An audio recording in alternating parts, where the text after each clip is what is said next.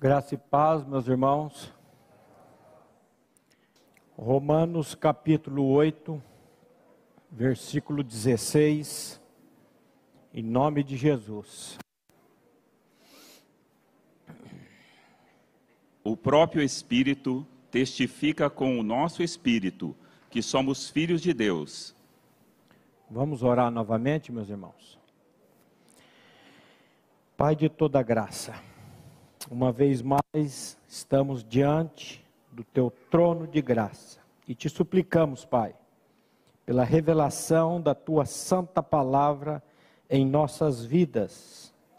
Pai, nos perdoa todas as vezes que vamos a ti para pedir apenas coisas transitórias e terrenas. Abra, Pai, os meus olhos, os nossos olhos, para vermos além da letra glorifica e santifica o amado Filho em nossas vidas. Salva aqueles a quem tu mesmo já designou antes da fundação do mundo. É no nome do seu Filho amado, Jesus Cristo, que nós te pedimos. Amém. O próprio Espírito testifica com o nosso espírito que somos filhos de Deus. O Dr. Lloyd Jones ele diz assim acerca desse versículo: Esta é, fora de toda dúvida, uma das declarações mais gloriosas concernentes à experiência cristã de toda a Bíblia, do começo ao fim. Nada é mais importante do ponto de vista da experiência, do ponto de vista da felicidade e da alegria na vida cristã, do ponto de vista do gozo da nossa grande salvação.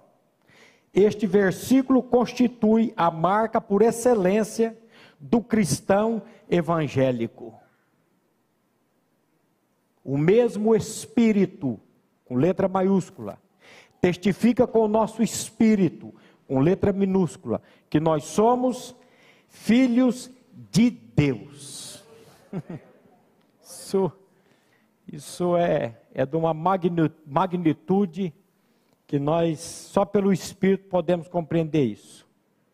O único que pode trazer essa testificação em nós é o Espírito Santo de Deus, segundo o texto, certo? O que, que eu preciso fazer? O que, que você precisa fazer? Pedir ao Espírito Santo de Deus para testificar essa verdade em seu coração. Só Ele, só Ele pode fazer essa obra. Só Ele pode nos dar essa certeza.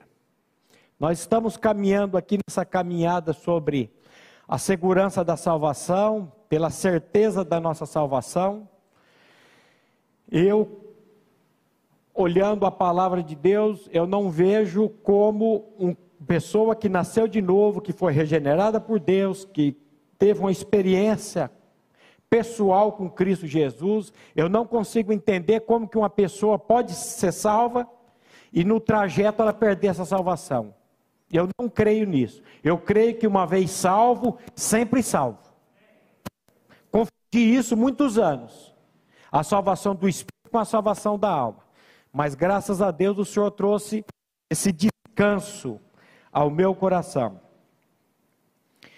O próprio Espírito Santo foi claro nesse assunto quando ele usou Paulo para dizer em Romanos capítulo 8, versículo 9. O que que diz aí? Vós, porém, não estáis na carne, mas no espírito, se de fato o espírito de Deus habita em vós. E se alguém não tem o espírito de Cristo, esse tal não é dele. Um cristão é um homem, é uma pessoa que nasceu do Espírito. O que, que é novo nascimento? O que, que é nascer do alto? É nascer do Espírito. Por meio da palavra, por meio da obra regeneradora que nós temos em Cristo Jesus. Pedro vai dizer que nós somos regenerados não de semente corruptível, mas de semente incorruptível, mediante a palavra de Deus, que é viva, eficaz, que é viva e permanece para sempre. Então a regeneração ela se dá por meio da palavra. Esse texto de Romanos 8, 9 para mim é claríssimo. Vós, porém, não estáis na carne, mas no espírito, se de fato o espírito de Deus habita em vós. O espírito de Deus habita em você? Se alguém não tem o espírito de Cristo, esse tal não é dele. Ah, mas eu tenho um rótulo.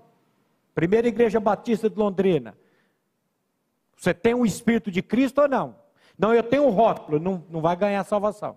Não vai ganhar, não, não tem a salvação. Ah, mas eu tenho certificado, agora tem até certificado de batismo. Eu vou reclamar que quando eu fui batizado, eu não ganhei certificado.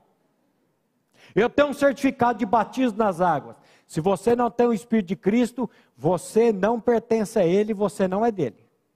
Simples assim, do jeitinho que a palavra de Deus está dizendo. Então, cristão, por definição, é uma pessoa que tem o Espírito Santo, o Espírito de Deus habitando nele.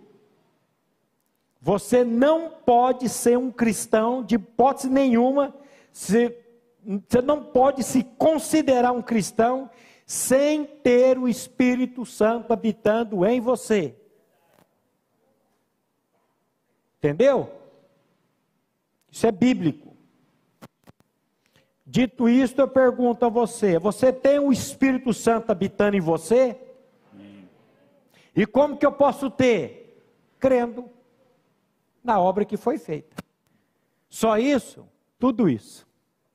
A Bíblia diz que se creres, verás a glória de Deus. Hoje eu quero percorrer a palavra de Deus para tentar ver como que o Espírito Santo agia e ainda age na vida do homem. Quem é o Espírito Santo? Esse foi o tema que a liderança dos jovens me passou alguns meses atrás para tratar com os jovens. Eu pensei assim, missão impossível. Como que um ser finito, como que um ser pecador, ainda que salvo, que não permanece mais no pecado, graças a Deus, mas como que um ser caído vai falar acerca de um ser santo, infinito? Tem jeito, só tem um jeito, por meio do próprio Espírito. Se o Espírito Santo não falar, por esse instrumento chamado ser humano, não tem como. É só essa maneira que ele tem. Uma pessoa me perguntou assim: você que vai dar aula para a gente sobre o Espírito Santo? Você que vai explicar para nós como que o Espírito Santo agia? Eu disse para ele, meu querido, ser humano nenhum, nenhum tem a capacidade de perscrutar as coisas do Espírito de Deus, a não ser o Espírito de Deus. Se ele não falar, mas pode fazer o que quiser. Não adianta. Se o Espírito Santo de Deus não falar o seu coração hoje, não vai ser eu que vou falar. Por isso que a nossa oração é que o Espírito Santo de Deus, por meio da palavra que será ministrada, fale a cada coração, para a glória dele. Muitas vezes nós escolhemos o pregador. Eu já fiz isso, confessar o meu pecado. Às vezes nós escolhemos o pregador que vai pregar, e aí a gente traz o amigo. Hoje eu vou levar o amigo. É fulano que vai pregar, porque nós temos preferências por pessoas, temos, às vezes um fala com mais eloquência, outro fala de uma maneira que você entende um pouco mais, e aí nós fazemos assim, eu vou levar a pessoa. A gente às vezes simpatiza né, com, com um, com o outro, mas, infelizmente, eu tenho ouvido isso e eu vi isso ontem ainda. Eu queria levar uma pessoa para ouvir a palavra, mas é Fulano que vai pregar, é Ciclano que vai pregar, é Beltrano que vai pregar, eu não vou levar, não. Eu olho para isso, meu coração rasga, eu falo, Senhor, será que eu estou levando Eu estou convidando uma pessoa para que o pregador fale ou para que o Espírito Santo fale por meio do pregador? Meu Pai, misericórdia. Nós temos isso. Infelizmente, eu já fiz isso também. Quando você olha todo o Antigo Testamento, você vê o Espírito Santo como uma presença temporária, porém muito real. Ele aparece de vez em quando, ele vem, usa uma pessoa, essa pessoa pisa na bola. Você sabe o que é pisar na bola? É pecar. Aí o espírito se retira, depois dessa pessoa se arrepende, o espírito volta, usa novamente. O ministério do Espírito Santo no Velho Testamento, ele é descrito, não é descrito em grandes detalhes.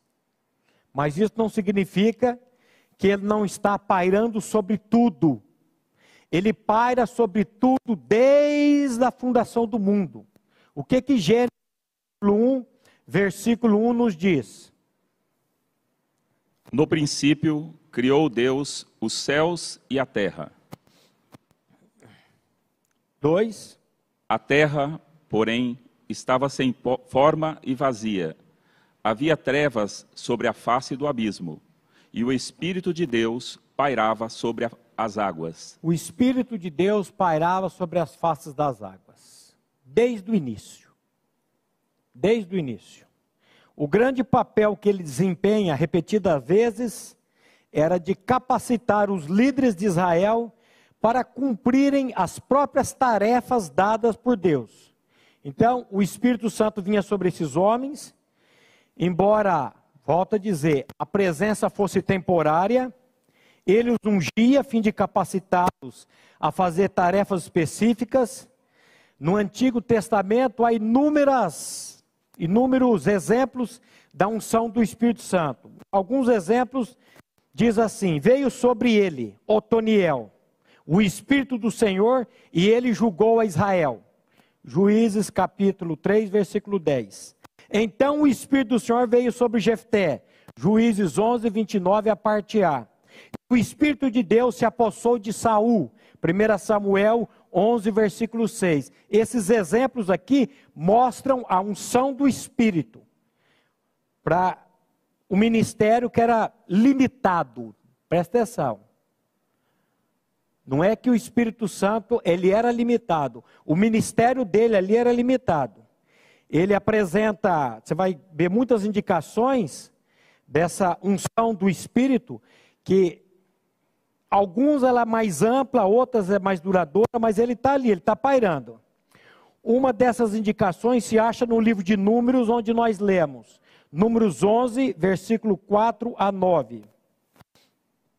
E o populacho que estava no meio deles veio a ter grande desejo das comidas dos egípcios, pelo que os filhos de Israel tornaram a chorar e também disseram: Quem nos dará carne a comer? Lembramos-nos dos peixes que no Egito comíamos de graça, dos pepinos, dos melões, dos alhos silvestres, das cebolas e dos alhos. Agora, porém, seca-se a nossa alma, e nenhuma coisa vemos senão este maná. Era o maná como semente de coentro, e a sua aparência semelhante à de bidléu. Espalhava-se o povo, e o colhia, e em moinhos o moía um num grau e o pisava, e em panelas o cozia, e dele fazia bolos.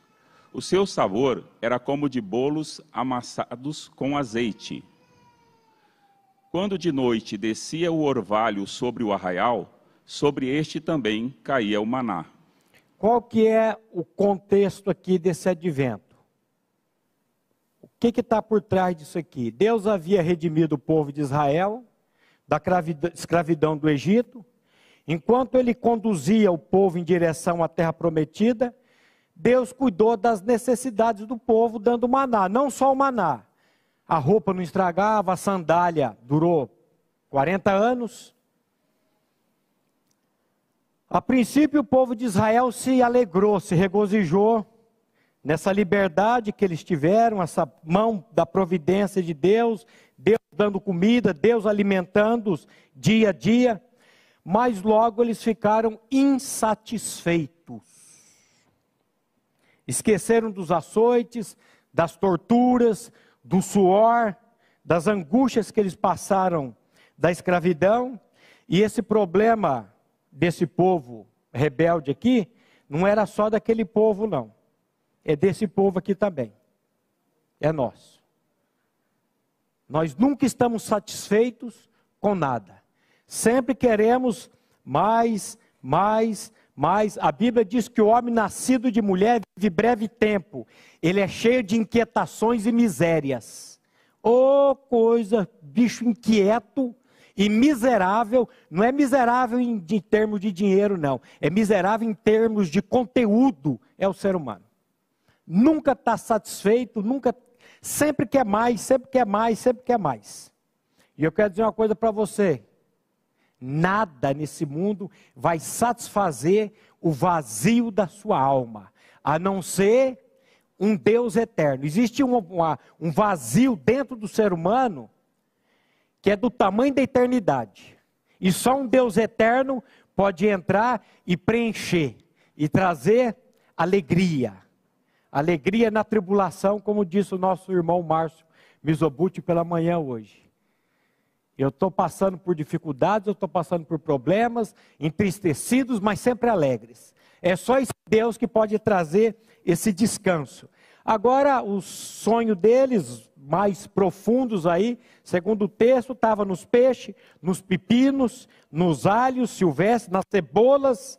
Ele vai repetir alho de novo, que eles haviam comido no Egito. Eu não gosto de nada disso, eu gosto mesmo é de carne. Mas o povo começou a olhar para trás, a lembrar do Egito. Começaram a ficar infelizes.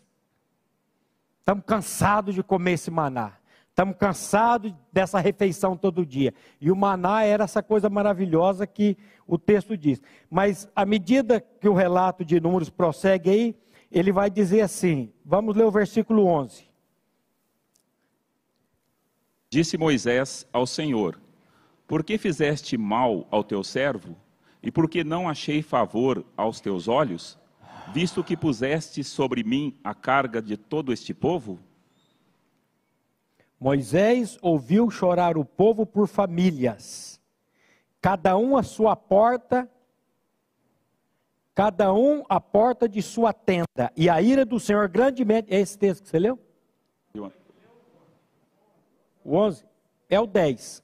Então leu 10. Então. Então Moisés ouviu chorar o povo por famílias, uhum. cada um à porta da sua tenda. E a ira do Senhor grandemente se acendeu, e pareceu mal aos olhos de Moisés. Nessa altura aqui, parecia que todo o povo estava insatisfeito. E o caso de Moisés aqui é mais grave. Ele estava extremamente insatisfeito. Então ele faz uma lamentação.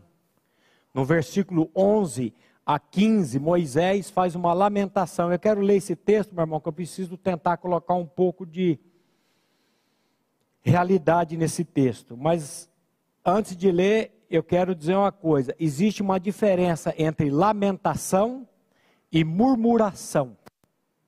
Lamentação é pecado? Lamentação é pecado? Não. E murmuração é pecado? Lamentação é quando eu vou diante de Deus. Murmuração é quando eu vou diante do irmão, murmurar. Então existe uma diferença. Você vai encontrar vários salmos na Bíblia de lamentação. Você vai encontrar um livro chamado Lamentações de Jeremias. Jesus, o próprio Jesus lamentou. Ele disse: Deus meu, Deus meu, porque tu me desamparaste. Isso é uma lamentação. Então ele faz aqui uma lamentação. Versículo 11 a 15. Disse Moisés ao Senhor: Por que fizeste mal ao teu servo? Olha só que coisa. Deus faz mal a alguém? Toda boa dádiva, todo dom perfeito desce do alto. Deus permite o mal para tratar conosco. Mas ele não faz. Ele manda o empregado dele fazer, Satanás. Então ele começa assim: Disse Moisés ao Senhor: Por que fizeste mal ao teu servo? E por que não achei favor aos teus olhos? Viste que puseste sobre a carga de todo este povo? Concebi eu, porventura, todo este povo? Dei-o à luz para que me digas: leva-o ao teu colo, como a ama, leva a criança que mama, a terra que sob juramento prometeste aos teus pais? Donde teria eu carne para dar para todo este povo? Pois chora diante de mim, dizendo: dá-nos carne a comer, para que possamos comer. Eu sozinho não posso levar todo esse povo, pois me é pesado demais. Se assim me tratas, mata-me de uma vez, eu te peço. Se tenho achado favor aos teus olhos, e não me deixes ver a minha miséria. Só faltou falar em nome de Jesus, amém. Só faltou isso. Isso aqui é uma oração. Isso aqui é uma lamentação. Que ele está fazendo a Deus. Será que Deus se escandalizou com essa lamentação aqui? Não. Tanto que não, que depois, na sequência, Deus vai responder ele. E Deus responde favoravelmente. Agora, Moisés poderia ter tomado outro rumo aqui. Vez dele diante de Deus, ele podia diante do irmão, diante de Arão. Eu não aguento mais esse povo. Eu não sei mais o que, é que eu faço. Não estou satisfeito com nada. Aí era murmuração. Mas ele vai diante de Deus. E ele, que, que lamentação. Parece que ele rasga o coração diante de Deus. Nós precisamos fazer uma oração para Deus. Senhor, ensina-me a lamentar e a nunca murmurar. Será que você pode responder, é, é, fazer essa oração? Ensina-me, Senhor. Não, ensina-me, Senhor, a lamentar e a nunca murmurar. Porque a murmuração é, ela vem lá da capemba rajada, como diz o pastor Glenn. Ela vem lá do quinto dos infernos. Essa tal da murmuração, essa tal da língua, ó Senhor, não é fácil. Eu tenho pedido ao Senhor para Ele tratar comigo esse assunto. Versículo 16 a 20, olha a resposta de Deus. Disse o Senhor a Moisés: Ajunta-me setenta homens dos anciãos de Israel, que sabe serem anciãos e superintendentes do povo, e o trarás perante a tenda da congregação, para que assistam ali contigo. Então descerei e ali falarei contigo. Tirarei do espírito que está sobre ti e o porei sobre eles, e contigo levarão a carga do povo, para que não a leves tu somente Dize ao povo: Santificai-vos para amanhã e comereis carne, porquanto chorastes aos ouvidos do Senhor, dizendo: Que nos dará carne a comer? Íamos bem no Egito, pelo que o Senhor vos dará carne e comereis.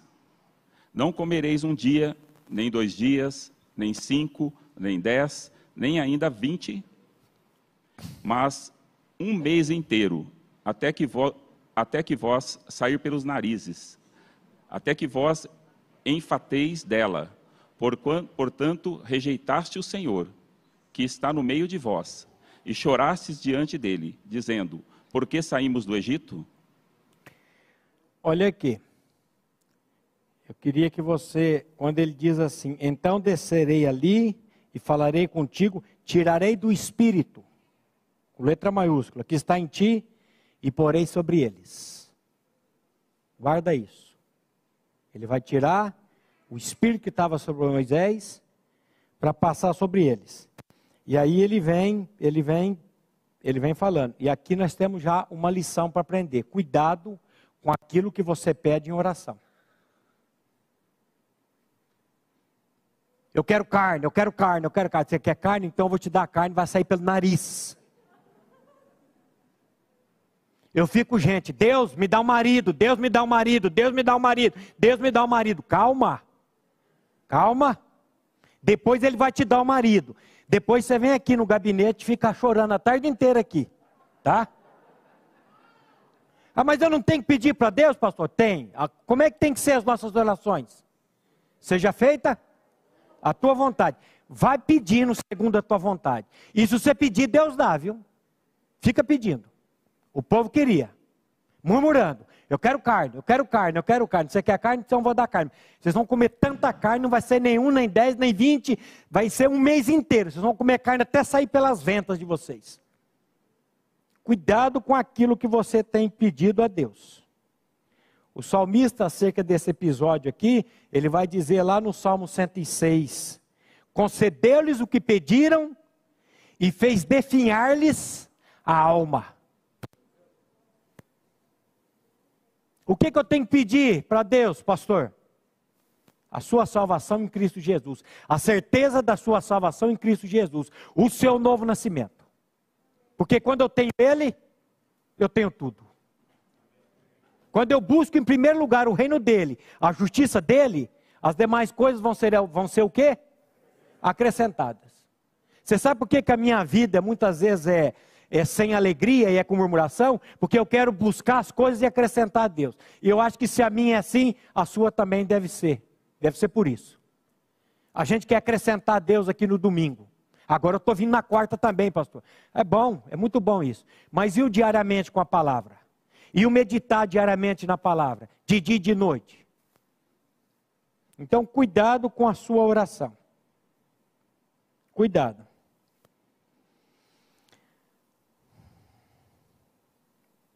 Você conhece alguém, né? Eu conheço pessoas que ficaram pedindo para Deus, pedindo, pedindo, pedindo, e depois quebrou a cara.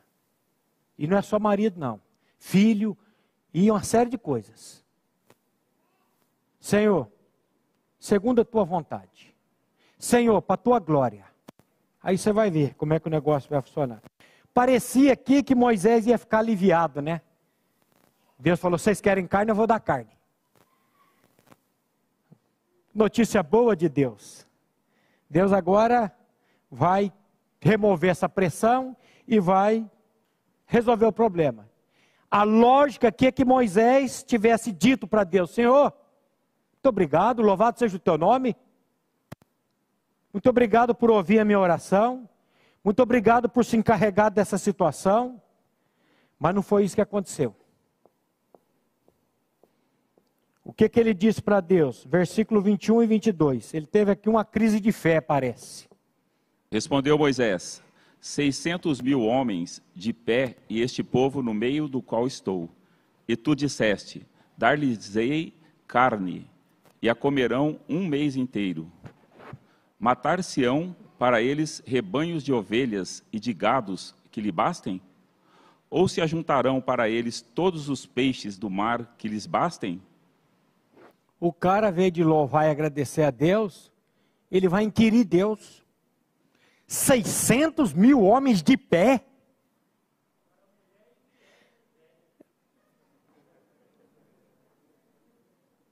Eu fiz uma continha básica aqui, sabe quanto que deu?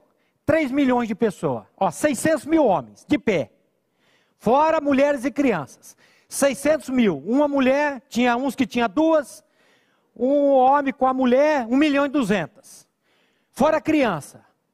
Um filho, dois filhos, se fosse o Misobut, já lascava que é quatro. Aí, como é que ia fazer?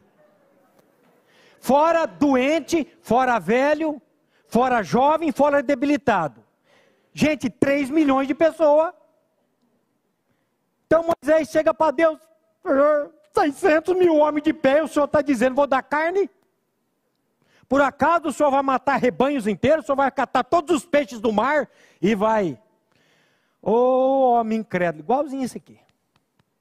Igualzinho esse aqui. Teve uma crise de fé.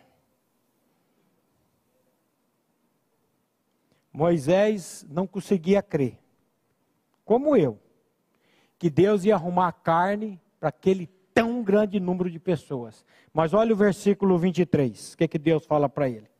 Porém o Senhor respondeu a Moisés: Ter-se-eia encurtado a mão do Senhor?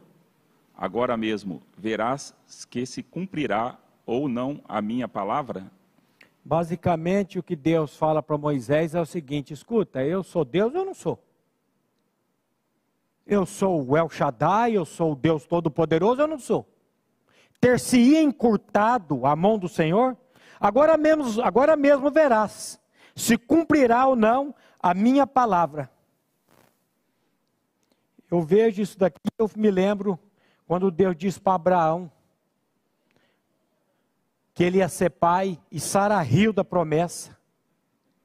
E Deus vai dizer lá Acaso para o Senhor a coisa demasiadamente difícil? Daqui um ano, neste mesmo tempo, voltarei a ti e Sara terá um filho. Será que tem alguma coisa, meus irmãos, que é demasiadamente difícil? Qual é o problema que você está passando, que eu estou passando, que Deus não possa resolver esse problema para a glória dele? Qual que é o nosso problema? Nós olhamos para o problema, nós olhamos para a dificuldade, nós olhamos para a aflição, esquecemos de olhar para o Deus que está no controle. O Deus que muda o coração de um rei. Pode mudar o coração de um pai também. Não pode? Mas nós somos incrédulos.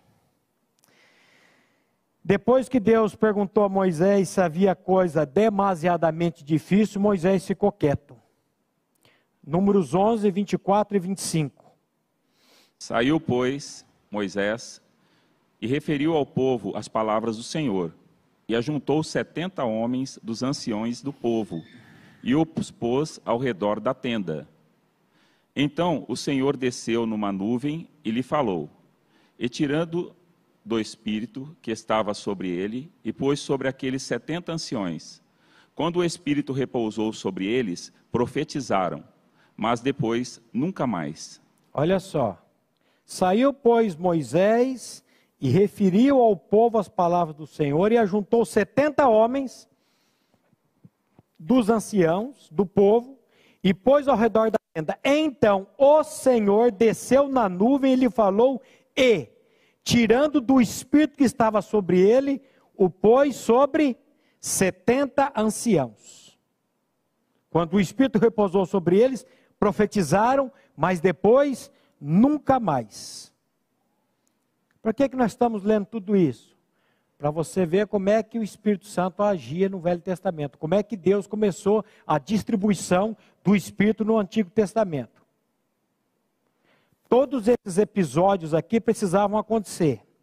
Deus aqui ele vem fazendo como que uma construção, mostrando como que ele age soberanamente, do jeito dele da maneira dele. Deus estava dizendo: Eu vou aliviar o seu fardo de liderança. Agora não, vai, não vou te dar um assistente, eu vou te dar agora 70 assistentes. Ele tira do espírito dele e passa para esses 70. Quando eles foram reunidos, Deus tomou do espírito que estava sobre Moisés e colocou sobre 70 homens. Como resultado, não havia apenas um líder ungido no acampamento, havia agora 71 líderes ungidos. Agora Deus ungiu mais 70 homens para fazerem parte nesse trabalho, nessa obra de Deus. É significativo o fato de que Deus não lhes deu uma nova unção deles mesmos. Em vez disso, ele distribuiu o espírito que estava sobre Moisés entre esses 70.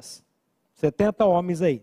Quando Deus faz isso, ou fez isso, eles começaram a profetizar de uma maneira única, de uma maneira que não tinham feito antes e nunca fizeram depois. Mas houve um porém, tudo isso logo em seguida. Olha o versículo 26 e 27 do capítulo 11 ainda. Porém, no arraial ficaram dois homens. Um se chamava Eudade e o outro Medade Repousou sobre eles o Espírito, porquanto estavam entre os inscritos, ainda que não saíram à tenda, e profetizaram no arraial. Então correu um moço e o anunciou a Moisés, e disse: Eudade e Medade profetizaram no arraial. Isso aqui foi algo escandaloso. As pessoas ainda não sabiam que Deus tinha feito essa distribuição tinha ordenado essa distribuição do Espírito para além de Moisés, para os 70. Quando Eudade e Medade viram, quando viram Eudade e Medade profetizando, ficaram horrorizados com o fato de que isso poderia ser um sinal de falso profeta. E quando a notícia chegou até Moisés, seu assistente Josué ficou inquieto. Olha o versículo 28. Josué, filho de Num, servidor de Moisés, um dos seus escolhidos, respondeu e disse: Moisés, meu senhor, proibi-lhe. Por que que Josué fez esse pedido? Josué estava por acaso se opondo à profecia? Era contra a operação, a obra do Espírito? De maneira nenhuma. Josué, ele estava simplesmente preocupado o fato que isso poderia causar uma, uma ameaça na liderança de Moisés. Ele viu como uma tentativa de insurreição contra a autoridade devida que tinha ali na igreja, vamos dizer assim, do Antigo Testamento. E a resposta de Moisés aqui é de maravilhosa para o nosso entendimento. O versículo 29 ele vai responder aí. Porém Moisés lhe disse: Tens tu ciúmes de mim? Tomara todo o povo do Senhor fosse profeta, que o Senhor lhes desse o seu espírito. Oh, glória a Deus, hein? Olha, tem ciúmes por mim? Tomara todo o povo do Senhor fosse profeta, que o Senhor lhe desse o seu espírito. Enquanto que Josué estava protestando contra a expansão da unção do Espírito, Moisés estava se deleitando nisso. Quem são esse povo que está pregando aí? Por que, que tem gente pregando demais? Sabe, uma dorzinha começa a dar aqui? Por que porque você está sentado aí e não quer fazer nada. Por que, que você não se coloca diante de Deus, pedindo para Deus te usar para a glória dele? Em vez de ficar murmurando e falando. Tens tu ciúmes por mim? Tomara todo o povo do Senhor fosse profeta, que o Senhor lhe desse o seu espírito. Ei, coisa maravilhosa. Aquilo que foi uma oração da boca de Moisés, e aquilo que depois vai ser uma, uma profecia de Joel, vamos ler esse texto, Joel capítulo 2, versículo 28. E acontecerá depois que derramarei o meu espírito sobre toda a carne. Vossos filhos e vossas filhas profetizarão, vossos velhos sonharão, e vossos jovens terão visões. Olha só, no antigo Israel, durante o tempo de Moisés, a ideia de que o Espírito estivesse em cada crente era apenas uma esperança ou uma oração dos lábios de Moisés. E aqui em Joel, ela vem como uma profecia. E acontecerá depois que derramarei o meu espírito sobre toda a carne. Os vossos filhos e vossas filhas profetizarão, os vossos velhos sonharão, e os vossos jovens terão visão, até sobre os servos e sobre as vossas servas derramarei o meu espírito naqueles dias. Aqui, sob a inspiração do Espírito Santo, Joel disse que nos últimos dias Deus ia derramar o seu espírito sobre toda a carne, ou seja, sobre todo o povo de Deus.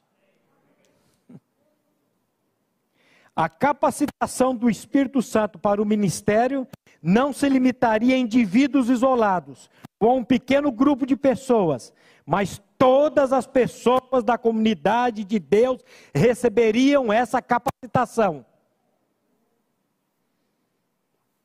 Se eu tivesse numa igreja crente, eu ia dizer amém, porque você foi capacitado para isso também. A gente quer jogar pra, sempre para as costas do outro, sempre para as costas do outro. Chama o irmão, chama o fulano. Então, aquilo que foi uma oração e aquilo que foi uma profecia, agora se cumpre. Será que essa profecia foi cumprida? Será que essa oração de Moisés e essa profecia de Joel se tornou uma realidade? Se tornou. No dia do Pentecostes, quando o Espírito é derramado sobre toda a carne, sobre todo o povo. Atos capítulo 1, versículo 4 e 5 não apenas para 70 crentes, agora para todos. E, comendo com eles, determinou-lhes que não se ausentassem de Jerusalém, mas que esperassem a promessa do Pai, a qual, disse ele, de mim ouvistes. Porque João, na verdade, batizou com água, mas vós sereis batizados com o Espírito Santo, não muito depois destes dias. Uma das últimas coisas que Jesus disse aos discípulos, antes de ascender ao Pai, foi que eles deveriam permanecer algum tempo em Jerusalém, para que recebesse o cumprimento de uma promessa. Jesus estava se referindo à promessa do batismo do Espírito Santo, feita pelo profeta Joel. Aquela oração que Moisés estava pedindo. Isso ia acontecer no futuro não muito próximo. Lucas continua explicando isso no versículo 6 e 7. Então os que estavam reunidos lhe perguntaram: Senhor, será que este tempo em que restauras, que restauras o reino é Israel? Respondeu-lhes: Não vos compete conhecer tempos ou épocas que o Pai reservou pela sua exclusiva autoridade. Mas Mas recebereis poder ao descer sobre vós o Espírito Santo e sereis minhas testemunhas, tanto em Jerusalém como em toda a Judéia e Samária e até os confins da terra. aqui Jesus está associando o batismo do Espírito com o poder de cada pessoa ser uma testemunha do Senhor. Uma testemunha viva do Senhor. Todas essas passagens aqui, Números 11, Joel 2, Atos 1, a unção do Espírito Santo está associada com algum tipo de capacitação, algum dom divino gracioso que o Espírito dá à igreja. Você sabe o que é igreja? Você sabe que igreja que é essa? É a igreja com I maiúsculo, é o santo, é os salvos. Você faz parte da igreja de Deus, você que crê. Não é você que tá, vem todo domingo aqui, mas ainda você não creu que o Espírito Santo habita em você. Essa igreja aqui são os que foram regenerados, que nasceram de novo, pelo poder da palavra de Deus. Portanto, essa promessa do dia do Pentecostes, o Espírito Santo veio realmente sobre os discípulos com poder. Depois, Atos 2 vai falar disso também. E depois dessa unção, da parte do Espírito, os discípulos se tornaram homens mudados. Porque quando o Espírito Santo entra na vida de uma pessoa, essa pessoa é mudada de dentro para fora.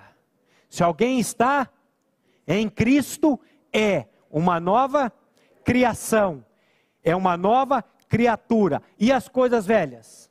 E as coisas antigas? Se passaram. E tudo se fez. Eu gosto de uma versão, se fará novo, porque não é instantâneo. Mas a salvação é instantânea. Cristo é minha vida. O Espírito Santo está em mim. O Espírito Santo me capacita. O Espírito Santo me usa para a tua glória. E aí você vai ver o Espírito Santo fazendo, operando, e cada dia mais. Esse é o poder da unção que o Espírito Santo dá a cada um. Em, e a todas as pessoas que creem em Jesus Cristo. Tudo isso, querido, para a gente entender o seguinte: uma vez que o Espírito Santo vem habitar em você pela fé, não tem como você perder mais o Espírito Santo. Uma vez salvo, sempre salvo. O próprio Espírito testifica com o nosso espírito que somos filhos de Deus. É uma testificação de espírito para espírito. Então, aquilo que estava sendo profetizado no Velho Testamento, no Pentecostes e em Cristo, porque não é todo mundo, não. É os que creem. Somente aos que creem. Aos que creem, ele deu-lhes o poder de serem feitos filhos de Deus. Aos que, ao saber, aos que não nasceram da carne, do homem, da vontade do homem, mas de Deus. Novo nascimento, ele vem do alto, ele vem de Deus. Não é? Hoje nós estávamos com uma querida em casa almoçando e ela começou a falar: Não, o dia que eu tomei uma decisão, eu falei: Pera lá, como é que é? O dia que você tomou uma decisão? Ou o dia que o Senhor veio atrás de você? Porque não há ninguém que entenda, não há ninguém que busque a Deus. Não vem com essa história que você está buscando a Deus, não. Você não busca. Você está morto em delitos e pecados. É Deus que vem atrás de você. É Ele que se revela a você. Se Ele não fizer isso, pode esquecer. Então, todo cristão é chamado a fazer parte do ministério de Cristo. E no ministério na igreja. Isso pode ser uma intimidade Pode ser isso intimamente, mas com isso vem o dom do Espírito Santo, que unge e capacita todo o povo de Cristo a servi-lo. Aleluia! É Ele que faz. E se Ele não fizer, não adianta. Então, meu irmão, eu termino voltando para esse versículo. O próprio Espírito, Espírito Santo, testifica com o meu espírito que eu sou o quê? Filho de Deus. Você não tem certeza ainda do seu novo nascimento? Você não tem certeza ainda da sua regeneração em Cristo? Peça ao Espírito Santo. É Ele que convence do pecado, da justiça e do juízo. E do pecado porque vocês não creem nele. Ele diz, porque vocês não creem em mim. Então, não fique avexado de chegar diante de Deus e clamar a Ele para que Ele revele essa verdade no seu coração. Vamos orar? Pai, nós te louvamos e te agradecemos, porque nós nada podemos fazer para a nossa salvação. Mas o seu filho, naquela cruz, quando ele rendeu o espírito, ele disse: Tudo está consumado, tudo está pronto. Pai, como é bom saber que a minha salvação, a minha santificação minha glorificação futura já está nesse pacote. Já está tudo em Cristo Jesus. Revela, Pai, isso a cada coração aqui nessa noite. A cada irmão que nos acompanha via internet. E a cada um que há de ouvir essa mensagem, para a glória do teu nome. É no nome do teu filho que nós oramos, te entregamos e agradecemos. Amém.